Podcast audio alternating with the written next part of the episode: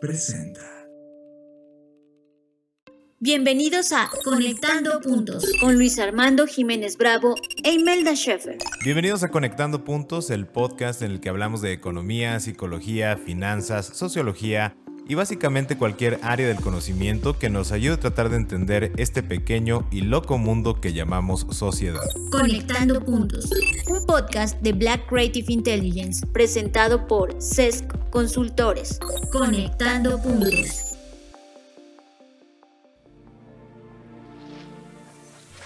Bienvenidos a todos a este nuevo episodio de Conectando Puntos y el día de hoy debatiré con Luis Armando Jiménez. Luis, ¿cómo te encuentras?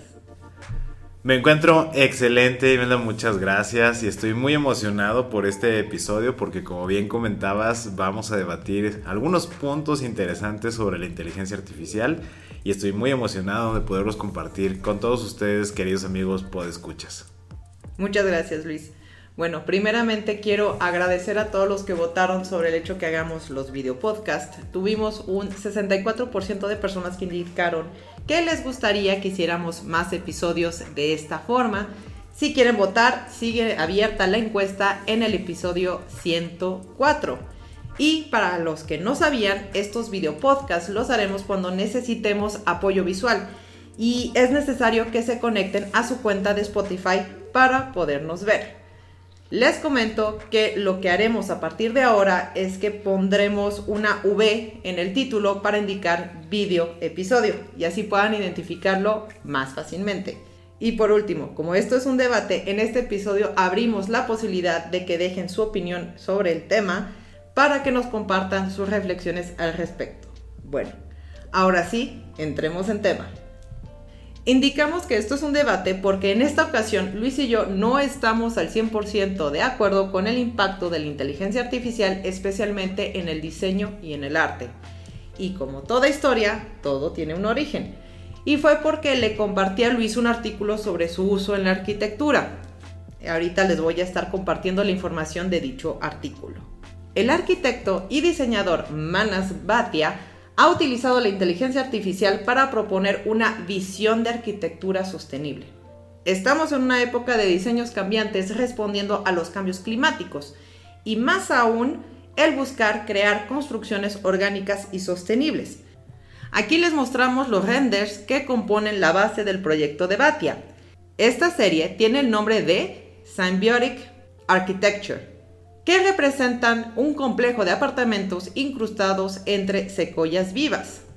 Con una profunda relación con la naturaleza, Manas ha estado explorando el cómo ocurren los patrones en la naturaleza, cómo se forman las conexiones de las viviendas de las microcreaturas y cómo las plantas se comportan de acuerdo con los estímulos naturales. Por lo que para ayudarle a su investigación conceptual, Manas utiliza la herramienta de inteligencia artificial Mid Journey, que es un programa que con una serie de palabras o frases puede generar una serie de imágenes. Para este proyecto utilizó combinaciones como gigante, hueco, árbol, escaleras, fachada y plantas. Ejecutó varias iteraciones para lograr el resultado deseado. Aquí el aspecto clave de las herramientas de la inteligencia artificial es la elección de las palabras, porque no siempre se logra el resultado deseado, sin embargo también pueden salir resultados que no habíamos pensado. Otra parte interesante es que como va avanzando la tecnología y las herramientas, los arquitectos y diseñadores podrían crear su visión más fácilmente, ir del pensamiento al dibujo, a la representación y al modelo 3D. Antes de darte la palabra, Luis, voy a dar mi opinión al respecto y luego nos compartes el tuyo. Lo que estamos de acuerdo Luis y yo es que si agarramos el artículo de manera literal, tenemos muchas oposiciones con el concepto de vivir en árboles. Sin embargo, si tomamos solamente el uso de la inteligencia artificial, yo tengo dos vertientes de pensamiento. La primera es que siento que el uso de la inteligencia artificial de esa forma podría llevarnos a ser perezosos con el uso y desarrollo de la imaginación y la creación, como los niños. En lugar de dejarlos jugar con cajas y otros objetos para que imaginen historias, esto es que ellos mismos estén creando todas las posibilidades de lo que representa esa caja, en su lugar siempre están viendo historias ya hechas en pantalla, por lo que esa parte imaginativa no se desarrolla o no se fortalece. La segunda vertiente es que su uso sí podría hacer brillar todavía más la imaginación, porque el poder plasmar lo que uno tiene en mente a algo tangible se me hace fantástico.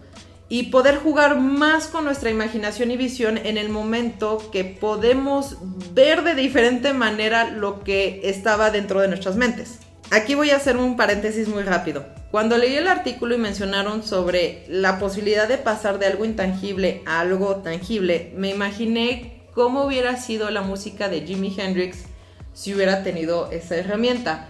Porque Luis, tú me compartiste un día que él se frustraba al tocar porque no escuchaba, o sea, lo que salía no era lo mismo que estaba escuchando en su mente. Entonces, para cerrar mi parte, creo que como toda herramienta, todo dependerá de cómo el humano lo usa. Para ser flojo o para aumentar su brillo creativo. Ahora sí, Luis, te escuchamos. Ok, bueno, ahora yo voy a poner mi, postura. Escuché perfectamente lo que comentas, me Aquí, primero, yo no, o sea, yo estoy de acuerdo en el hecho de que es una herramienta y que la forma en la que los humanos decidamos utilizarla va a tener un impacto. En lo que yo no estoy de acuerdo es que ese impacto derive en volvernos más creativos o volvernos flojos. ¿Por qué? Yo empiezo con este tema. Mi primer planteamiento es el siguiente del por qué no estoy de acuerdo. Lo que hace el día de hoy, hablando específicamente de artistas y diseñadores, tiene una imaginación esa imaginación la decanta en un dibujo, en un sketch, o lo escribe o lo que fuera. Luego ya empieza a pensar cómo lo va a hacer, qué colores, este, qué materiales va a utilizar, etc. Ejecuta. Y resulta que esa primera ejecución no le gustó. Así que hace una segunda, una tercera, una cuarta y a lo mejor ninguna de las que saca le gusta. Se va a quedar con la que tal vez se acerque más a lo que había visto en su mente. Este proceso de curación de sus obras puede tomar de 15 días, digo, dependiendo obviamente del artista o diseñador, a, lo mejor años o a lo mejor nunca terminar este proceso, dejarlo inconcluso. Lo que facilita la inteligencia artificial es que pasa de tu imaginación, pones un set de palabras y entonces en segundos te está dando un montonal de iteraciones. Te está recortando esa curva. Igual y a lo mejor lo que genera esa inteligencia artificial tampoco te gusta pero no creo que eso impacte en si te hace más imaginativo o menos imaginativo y más aún si te hace más creativo o menos creativo, que hay que distinguir, no son la misma cosa. La imaginación se queda en tu mente, la creatividad termina por manifestarse, porque hay que crear algo.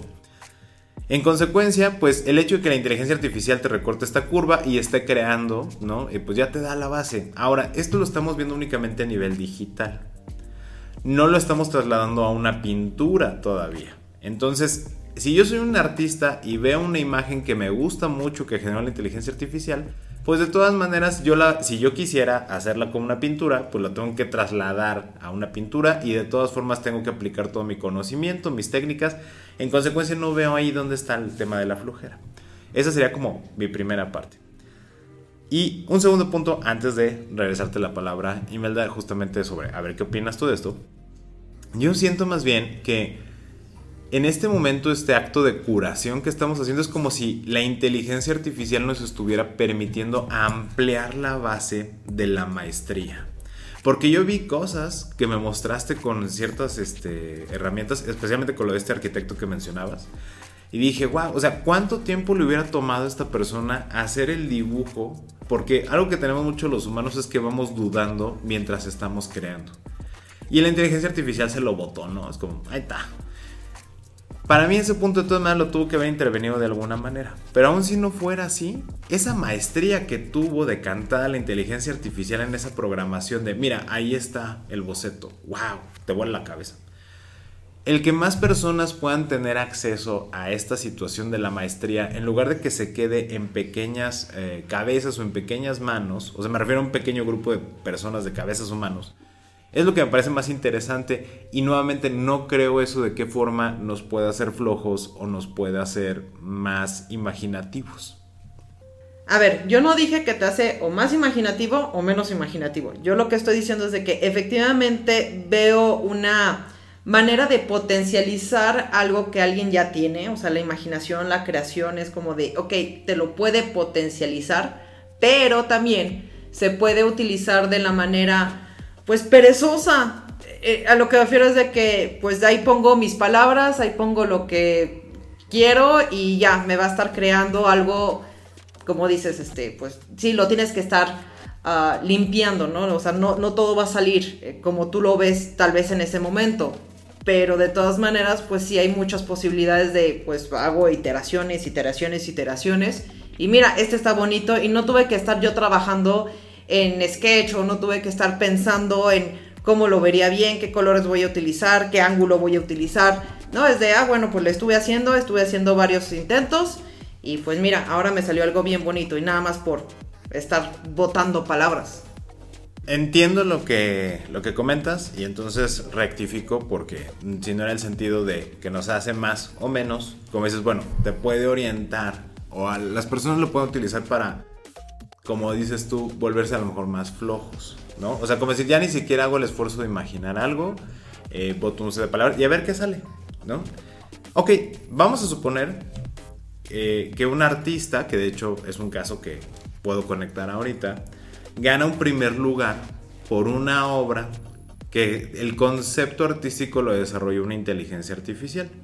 Y esta persona lo trasladó a una pintura. O sea, vamos a decir que copió o, calcó el concepto de la inteligencia artificial, pero lo hizo en una pintura. Y esa pintura es la que presenta en el concurso y gana el primer lugar estaban maravillados con este tema de cómo integraron elementos como tipo coliseo romano con el espacio. Era como una mezcla de muchos conceptos de cultura pop, de guerra de las galaxias, de el tema de gladiador, ¿no? Con el coliseo romano y todo este tema. Era una mezcla muy interesante. Y eso le llamó mucho la atención a los jueces. Entonces dijeron, wow, está súper bien. Y aparte, estaba bien ejecutada la pintura a sus criterios. La comunidad de artistas que concursaron se quejaron de que cómo era posible que ganaba el primer lugar. Bueno, yo lo veo de esta manera. Con lo que tú comentas te puedo ser más flojo. Yo lo veo desde un punto de vista evolutivo biológico. La evolución naturalmente nos lleva o nos pide que utilicemos todos los recursos disponibles en aras de adaptarnos al entorno.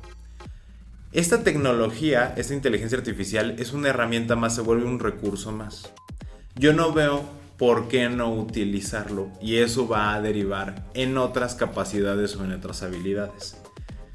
Para mí el hecho de que digamos, oye, te hace más flojo, pues es lo mismo como si dijéramos, ¿para qué inventamos los tenis? O sea, no es correcto que un maratonista gane una carrera usando tenis cuando otros estaban descalzos. Porque de la misma manera como esa imaginación y esa creatividad viene naturalmente, entrecomillado, y tú estás utilizando la inspiración de una inteligencia artificial. Que es como si tuvieran esteroides, ¿no? Este, en un partido de béisbol o en un partido de lo que fuera de la NFL. Digo, bueno, ok, sin meterme al tema de los esteroides, porque eso está reglamentado que no lo puedes utilizar, sí me voy al tema de los tenis. Le vamos a quitar el primer lugar a un maratonista porque está utilizando tenis. Y así como ha habido casos de carreras de alta resistencia de los raramuris, ¿no? Que corren con, este, con guaraches y ganan primeros lugares. Es como si se quejaran los que usan tenis de, ah, no, pues es que se trae guaraches o ese corrió descalzo trae una ventaja competitiva. Pues no, o sea, hay personas que naturalmente nunca van a necesitar la inteligencia artificial. O hay personas que, por ejemplo, eh, tienen este padecimiento de afantasia, donde no pueden ver en su mente esta creación y la inteligencia artificial les va a ayudar. Porque esas personas no serían parte de una comunidad artística. Uno podría decir, porque neurológicamente no están adaptadas para ser parte de ese gremio. Sí, pero ya existe esta muleta que se llama inteligencia artificial, donde sí tenéis la capacidad de poner palabras y una vez que ya lo ven, lo pueden replicar. Yo no lo veo como algo que nos vaya a llevar a ser flojos. Porque, insisto, o sea, la misma evolución nos lleva a utilizar todos los recursos disponibles, nos va a llevar a hacer otras cosas. Oye, hoy día tus manitas están más suaves porque alguien descubrió los guantes. Pues no es justo.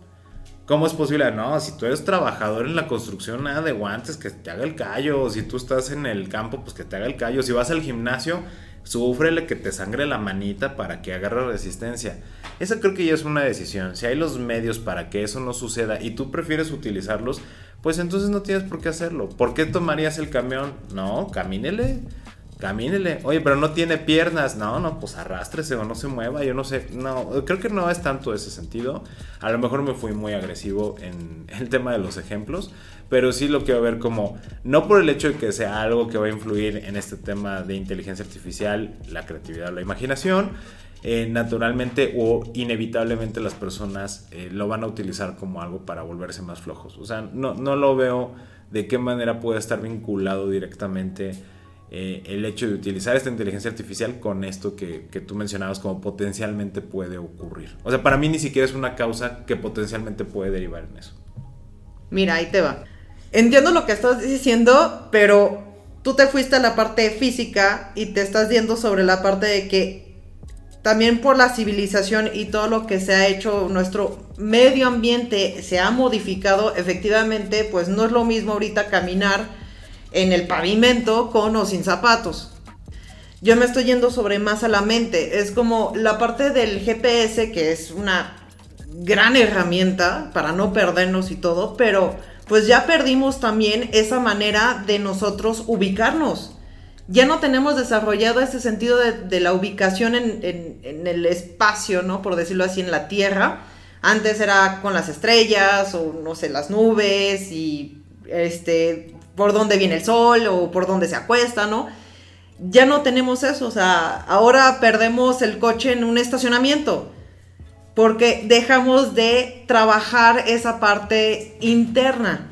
Por eso estoy diciendo, no es que lo vaya a eliminar, no creo que podamos eliminar nuestra imaginación o, nuestra creatividad, pero siento que sí vamos a estar dejando de estarla desarrollando por estar utilizando ese tipo de herramientas. Y otra vez, no es lo mismo utilizar la herramienta, como digo, un GPS para ir a un lugar desconocido y es que te hace la, la transición más fácil. Es de, ok, para no perderte tres días, pues vas a llegar en dos horas. Ok, eso lo veo muy bien.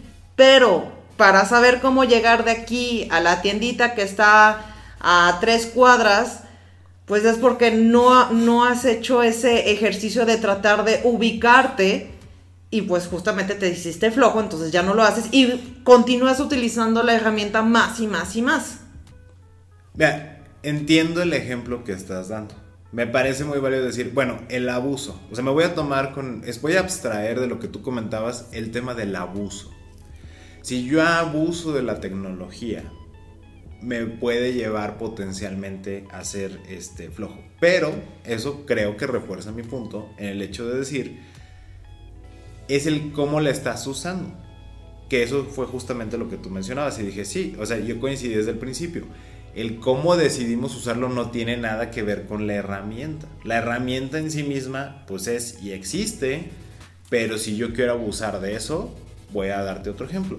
El Excel y la calculadora se modificaron los parámetros de evaluación. Antes, todavía me tocó en mi generación en la primaria, nos hacían concursos de cálculo mental.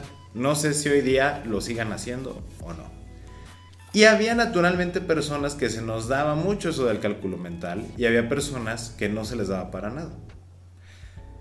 Llega la calculadora, llega posteriormente el Excel y yo pregunto, a qué persona en este momento es absolutamente indispensable calcular mentalmente la suma para ir a la tiendita, para ir al Walmart, etc. No con esto quiere decir que no sea importante o que no sea útil, pero digo, es absolutamente necesario cuando tú tienes la calculadora que la persona que no se le dé el cálculo mental se quiera forzar a hacer el cálculo mental estando en la tiendita porque no sepa cuánto le toca de cambio y no quiere utilizar su herramienta de la calculadora, Creo que eso es algo muy independiente a la herramienta.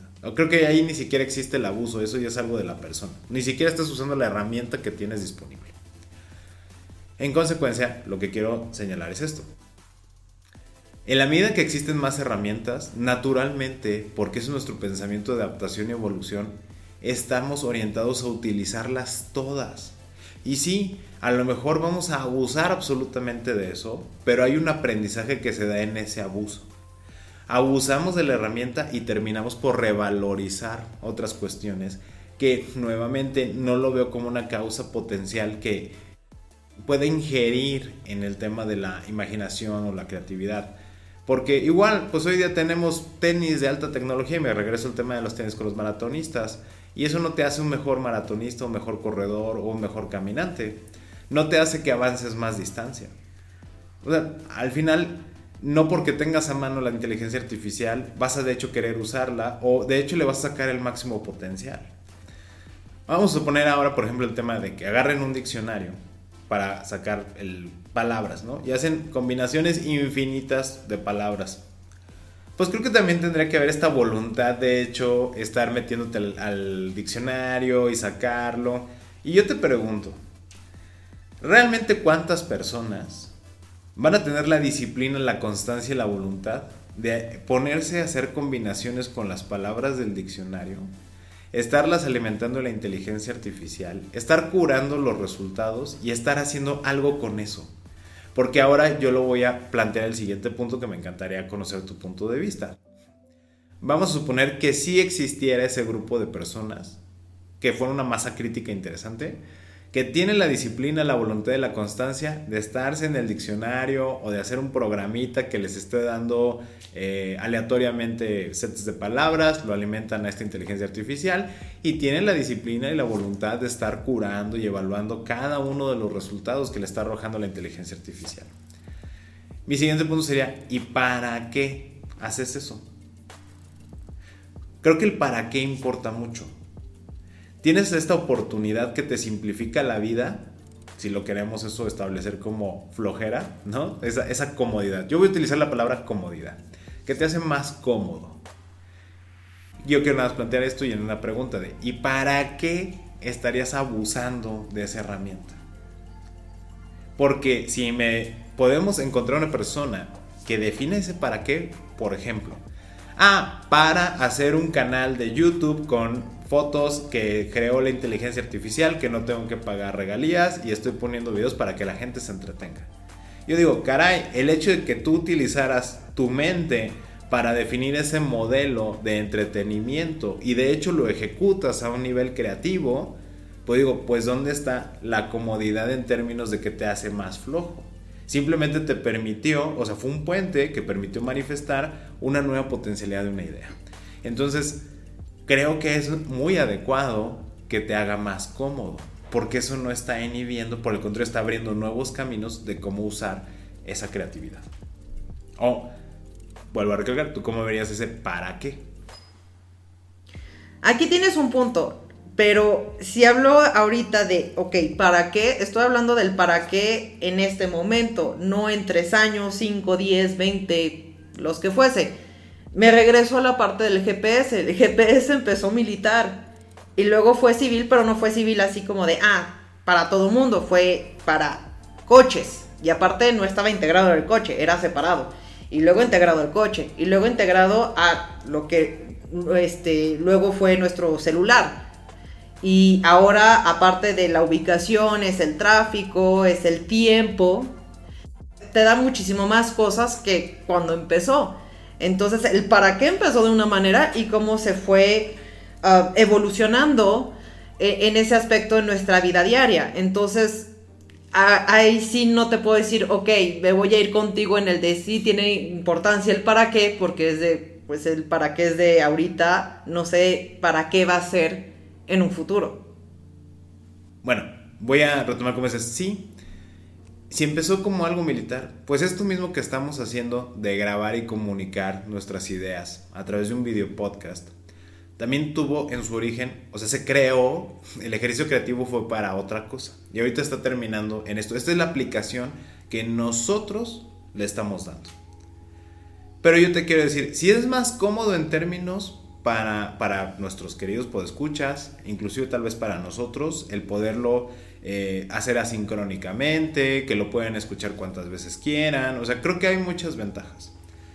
Pero, digo, nosotros que lo estamos haciendo, no creo que sea más cómodo la manera en cómo está la tecnología ahorita, porque requiere un trabajo de preparación, de diseño, de pensar, y vuelvo a lo mismo, o sea, es una herramienta. yo no considero que la evolución que esto pueda dar, pero como en todo, y eso sí te, te concedo totalmente lo que mencionas, de no sabemos en qué se puede dar, pero pues lo mismo ha pasado con la pólvora, lo mismo ha pasado por ejemplo con el acero y las navajas que se han hecho, pues no podemos controlar realmente el uso, por eso le apostamos tanto a la ética. Creo que hay algo, no sé si, me encantaría también conocer este punto de vista que tengas, pero siento que en todo lo que has eh, estado comentando hay un punto de fondo que es justamente la ética. En lo que yo coincido, y que creo que será algo totalmente incorrecto, es el hecho de que la persona, un artista, recurre a la inteligencia artificial, la inteligencia artificial saca un elemento totalmente aleatorio, lo cura y que diga y proclame que fue su creación. Ahí sí creo que tendríamos un grave problema. O sea, creo que es una forma de uso y ni siquiera de abuso. Vamos a decir la primera iteración que saca la inteligencia artificial y dice, yo la hice, a mí se me ocurrió, yo la dibujé, es más, yo la tracé todo, lo hice en Photoshop, haz de cuenta, ¿no? O en Adobe, lo que fuera. Creo que eso sí es un problema.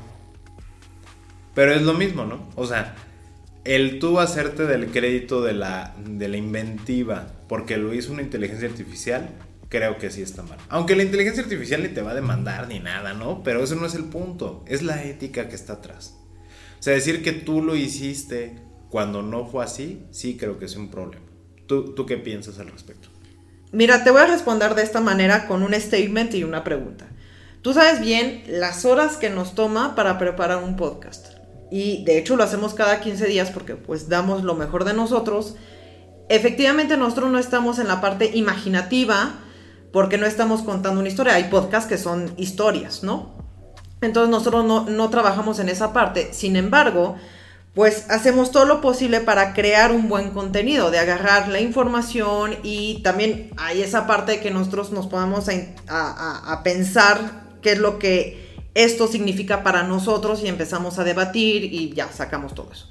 Son horas de trabajo. Ahora, dime, ¿tú cómo te sentirías que un podcast que utiliza inteligencia artificial, que pone las palabras clave, este, o de las noticias o lo que está trending en este momento, y esa persona, y puede decir, ¿sabes qué? Yo no lo hago, es inteligencia artificial, pero que le tome, no sé, una hora nada más mientras que está limpiando, graba y se acabó. Y que esa, ese podcast fuera todavía más popular, ¿no? Es como de, ay, todo el mundo está acá y a nosotros apenas nos hacen caso con todo el trabajo que estamos haciendo. Dime tú cómo te sentirías al respecto. Por eso digo que da la posibilidad a ser perezoso o que los perezosos logren algo, este, o sea, no, no quiero decir que es de, ay, que sean exitosos, no tengo nada en contra del éxito, pero un momento dado los que hacen más esfuerzo podría decir, bueno, ¿sabes qué? Pues dejo de hacerlo, o yo también voy a hacer con la inteligencia artificial, ¿para qué estoy trabajando en esto? Si la inteligencia artificial lo puede hacer en menos tiempo y lo curan más rápido, es como un artista o un escultor, después de estar haciendo todo esto durante horas, horas y horas. Y pues la gente prefiere este o se va a este porque otra vez es más rápido. Es de que yo vendo una sola cosa cada seis meses, pero este hace seis cada día, por decirlo así. Y pues aquí hay muchísimas ventas y aquí no. Ahí es cuando es lo que, que veo esa preocupación en el sentido de la inteligencia artificial. Tal vez me estoy yendo muy, muy este, apocalíptica en el sentido social. Pero otra vez, no sé hacia dónde va. Entonces, yo nada más estoy diciendo, mira, es que sí nos puede llevar a ser perezosos, pero otra vez es cómo el humano lo está utilizando. Y, quiero reiterar, sí puede ser una herramienta hermosa para hacer brillar todavía más a los que ya son brillantes. Pero tengo miedo de esa parte de también resaltar la mediocridad. Coincido contigo. Y ahora, como tú dijiste, voy a responder a tu respuesta. no, no lo dijiste, pero yo voy a decir así. Voy a responder a tu respuesta con esto. Veo el escenario que tú estás planteando. De. Me haces una pregunta y la voy a contestar. ¿Cómo te sentirías si sería el escenario que ya planteaste? Pues yo me sentiría de que no he buscado los suficientes recursos para poder hacer algo similar. Como dices, no nos vamos a meter en términos de éxito. ¿Sí me explico? O sea, es como de, Yo no sé si es más popular, menos popular, si saca algún provecho a nivel económico, energético o lo que fuera. Porque no tenemos las mismas metas, entonces no pudiéramos comparar. Pero, ¿cómo me sentiría yo? Pues de que yo me plantearía, oye, ¿cómo pudiera yo utilizar esos mismos recursos para utilizarlos en transmitir la visión de contenido que nosotros tenemos? Por un lado. Y creo que esta situación se ha dado en cada vez que ha habido una tecnología. ¿Cómo se sentiría un artesano o un fabricante de muebles cuando empezaron a haber máquinas que te podían hacer eh, mil sillas en una semana? Bueno, en una semana, pero en un mes. Y un artesano se tardaba tres meses para hacerte diez sillas, ¿no? Entonces, ¿cómo se sentiría ese artesano? Pues yo esperaría que se sintiera con ganas de ver cómo funcionan esas máquinas y ver cómo le puede dar esa impronta artesanal. No vería como este tema de competir, sino el cómo me apropio de ese tema, porque al final del día eso es la evolución y eso es la adaptación. Ahora, yo nada más viendo ese escenario, yo diría, a mí lo único que me apura es el tema ético. ¿Qué pasa si esa persona en el escenario que tú hiciste, o ese grupo de personas, dice que ellos crean ese contenido y no que es una inteligencia artificial la que está creando el contenido. Creo que el proclamar algo que no es eh, cierto sí es un problema. Y es un problema que también se ha vivido en muchos momentos a lo largo de la historia de la humanidad. Por algo, en algún momento se codificó y se hizo ilegal el, el mentir, ¿no? Por algo están 10 mandamientos, fíjate, desde hace un buen de tiempo creo que es un tema a lo que se tendría que evocar. O sea, yo no veo mal, eh, perdón, me corrijo, no quiero decir la palabra mal, no, no veo inadecuado el utilizar la inteligencia artificial, inclusive utilizarla como parte de tu bagaje cotidiano y para todo lo que tú crees. Lo que creo que es inadecuado es el hecho, eh, o más bien falta de ética, es el hecho de que tú utilices la inteligencia artificial y no digas que la estás utilizando porque ahí sí no estás permitiendo que quien consume plantee una decisión personal, porque lo estás planteando como si fuera lo mismo y no es lo mismo. Ahí sí creo que hay una situación, pero eso es un tema de planteamiento y de proclamación a nivel ético. Si tú dices, oye, esto está hecho con inteligencia artificial, y yo digo de este podcast, esto está hecho con este puro talento raw de, de CES consultores, bueno, ya los escuchas podrán evaluar, ah, no, mira, sabes que yo este tema de inteligencia artificial, yo no lo quiero apoyar por la razón que fuera, yo quiero que sea talento duro y puro, entonces me voy por este camino. Y va a haber otros usuarios que digan, ah, pues qué padre que este está con inteligencia artificial, qué interesante ver qué genera, pero me gusta también escuchar este otro. Al final ya lo que estoy diciendo es, en el momento en el que tú como creador dices, yo me apoyé de inteligencia artificial y yo no estoy creando nada de esto, pero busqué mi, única función fue buscar qué herramientas de inteligencia artificial había, la programé o la configuré para que hiciera algo y todo lo que tú estás escuchando está producido y creado totalmente por inteligencia artificial. Creo que eso es lo ético de hacer, para que le des la oportunidad a quien consume de distinguir uno y el otro y que pueda dimensionar pues qué es lo que quiere consumir. Y nada más cierro con esto había un tema de un rapero que era de inteligencia artificial, había una, una, voz humana que grababa como las voces, las palabras, etcétera, las letras, pero la inteligencia artificial acomodaba ciertas estructuras de, palabras y creaba un personaje, un avatar, tenía un billón de seguidores en TikTok. Es un montonal. No, espera, estoy diciéndolo mal. No un billón de seguidores, un billón de vistas. Sí, perdón, le dije un billón de seguidores, es muchísima gente, ¿no? No, un billón de vistas en TikTok. Es muchísimo. Era súper exitoso y era una inteligencia artificial que utilizó Capital Records como disquera.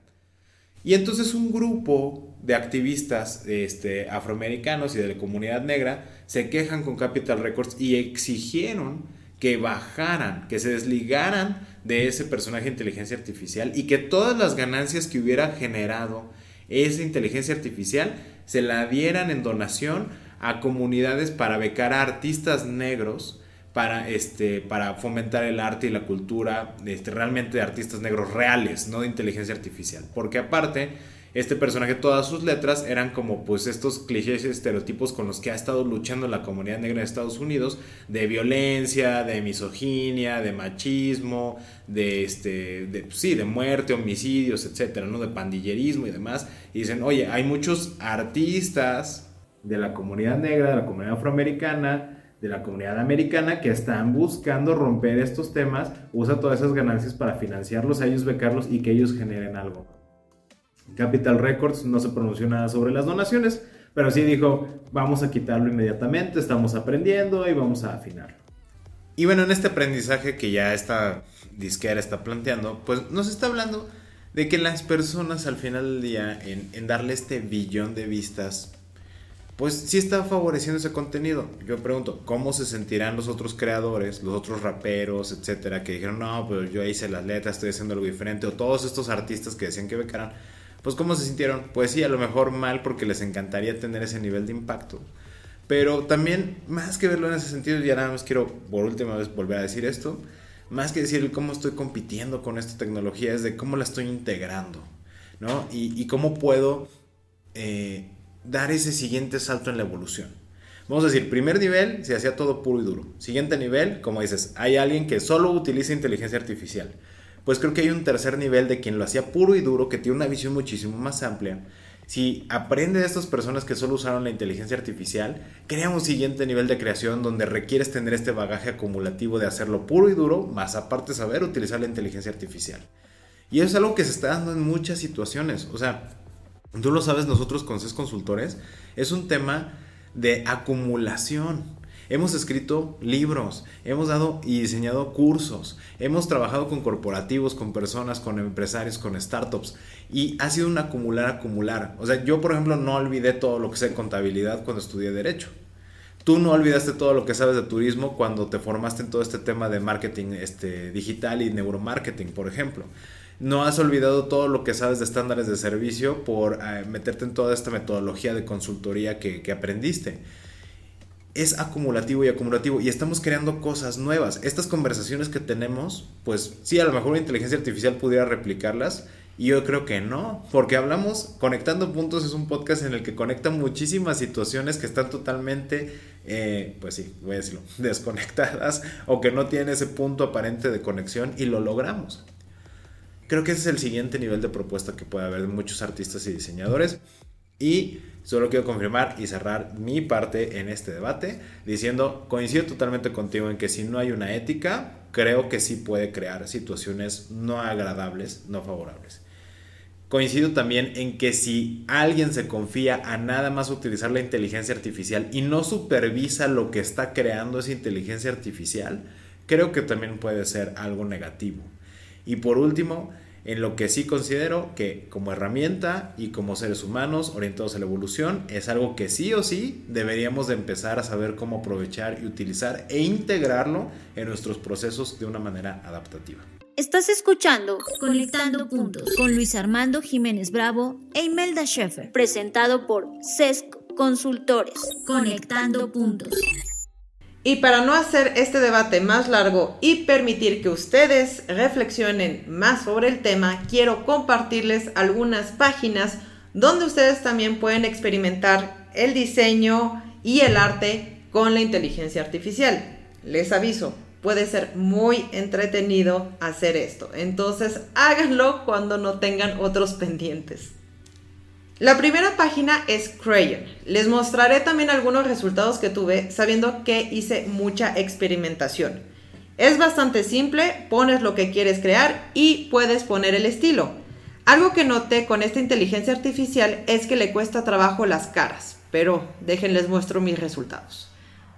Primero hice la búsqueda de Bird in a Blossom Tree Watercolor.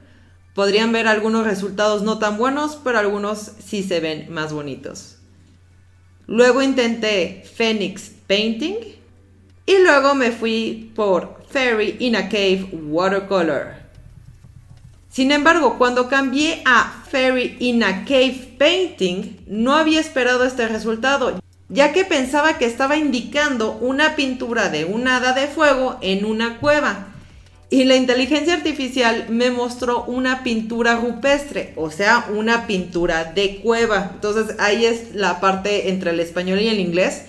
Y como dijo Luis, este, en un momento dado también está esa parte de, pues hay que saber seleccionar las palabras que vas a estar poniendo. Y el siguiente fue hotpot.ai. Esta página está mucho más completa, de hecho hasta puedes hacer NFTs. Aquí también escribes lo que quieres crear, seleccionas el tipo de estilo, tamaño, etc. Aquí hice el experimento con Fire Winged Fairy in a Forest at Night. Pero aquí lo más interesante es que tienes la opción de pedir ideas. Te lleva a otra página donde pones cuál es tu objetivo, por ejemplo, necesito una idea de arte o de película o de canción, de libro y mucho más. Y yo experimenté con arte y me pidió al menos cinco palabras, las cuales yo puse fairy, dragon, fire, cave, wing, gold y waterfalls y me arrojó cinco resultados. No voy a mostrar los cinco resultados, pero les quiero dar el ejemplo de, dos, porque dije, esto parece casi una poesía. De repente está un poco mal escrito, pero se me hizo muy interesante. El primero dice, a large sparkling waterfall flows over an ocean, but is interrupted by an awesomely intense blaze of fire cascading into it. Y este fue el resultado que tuve, claro, ya dependiendo del tipo de estilo que uno utilice. Y el otro fue A wingless gold fairy tale dragon unleashes a steam of deadly fireballs towards what appears to be three. Esperamos tus mensajes a través de nuestra página de Facebook arroba SESC Consultores. Esto es arroba SESC Consultores. O por correo electrónico a través de nuestra página de internet www.sesc.com.mx. Muchas gracias Imelda por compartirnos estos descubrimientos y creaciones de la inteligencia artificial con este set de palabras que hiciste. Y afuera del debate, solo quiero compartirles, queridos amigos, puedo escuchas esta idea que me, me detonó a lo largo de todo este debate y este intercambio de ideas.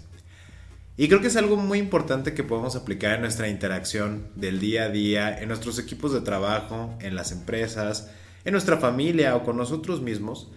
Y es este elemento de utilizar el lenguaje, o sea, como este cinco, es, perdón, este set de cinco palabras, y compartirlo en una mesa de trabajo y tener esta apertura de votar aquello que nos inspiró esas palabras. Qué difícil es cuando estamos, por ejemplo, en una organización y queremos, oiga, vamos a hacer una lluvia de ideas, ¿no? Sabemos que hay todo ya una metodología creativa para ir dirigiendo a los equipos de trabajo para que de hecho manifiesten creatividad. El tema de la, a ver, voten ideas, pues eso sabemos hoy día que no es productivo, que realmente no salen nuevas ideas o que realmente no es realmente la forma más eficiente de hacerlo. Pero imaginen que replicando este modelamiento de la inteligencia artificial, todas las personas que participáramos en una junta estuviéramos de acuerdo en que el objetivo, el para qué de lo que vamos a hacer a continuación es el liberar aquello que nos surja de todo nuestro bagaje de conocimientos, experiencias, ideas, sentimientos y emociones, a ver qué te surge. Y entonces alguien o cada uno va a poner un set de cinco palabras, se votan ahí en la mesa de uno por uno y todos nos permitimos, no hay respuestas correctas ni incorrectas, nos permitimos el reflejar aquello que surge en ese momento, esa creatividad. Creo que eso es algo que le podemos aprender a la inteligencia artificial, como una nueva metodología de crear y darnos esa apertura como equipos de trabajo, como individuos, el no estar alienados a tengo que dar la mejor respuesta posible, o tengo que dar una respuesta correcta, o tengo que dar una respuesta que haga sentido con lo que sea que nos dediquemos, ¿no? Y me imagino como una dulcería y es de y se me ocurrió poner un hada en un bosque este con una cascada de fuego. Y es de, no, eso que tiene que ver con los dulces, no lo voy a decir. Y es como, no, o sea, creo que es algo bonito que nos puede inspirar a replicar desde la inteligencia artificial. Y número dos, el hecho de hacernos un mayor vocabulario. Al final del día la inteligencia artificial en este momento está utilizando palabras, pues implica que las sepamos escribir bien y que conozcamos los sentidos de metalenguaje de cada una de esas palabras, su asociación con imágenes, con definiciones, con conceptos. Creo que es una oportunidad muy interesante para que como individuos nos interesemos más por el uso y el dominio del lenguaje y entonces ampliemos nuestro bagaje de conocimiento y creo que eso es algo que podemos aprovechar si queremos optimizar el uso de la inteligencia artificial. Y con esto dicho, queridos amigos, pues vamos a pausar nuestra conversación. Ha sido creo que una emisión totalmente interesante, un poco extensa, que creo que ya habíamos retomado esta parte. Esperamos sus comentarios, sus reflexiones y así como nosotros intercambiamos ideas, nos encantaría saber para ustedes qué está representando este uso de la inteligencia artificial, qué beneficios le ven, qué contras le ven o qué aplicaciones que tal vez no hablamos, que seguramente no hablamos, ustedes están visualizando. Valoramos enormemente su tiempo, el que nos hayan escuchado y todos sus comentarios. Yo soy Luis Armando Jiménez Bravo. Y yo, Imelda Schaefer. Y los invitamos a que sigamos conectando. conectando. Escuchaste Conectando Puntos con Luis Armando Jiménez Bravo e Imelda Schaefer, presentado por CESC Consultores, un podcast de Black Creative Intelligence. Conectando Puntos.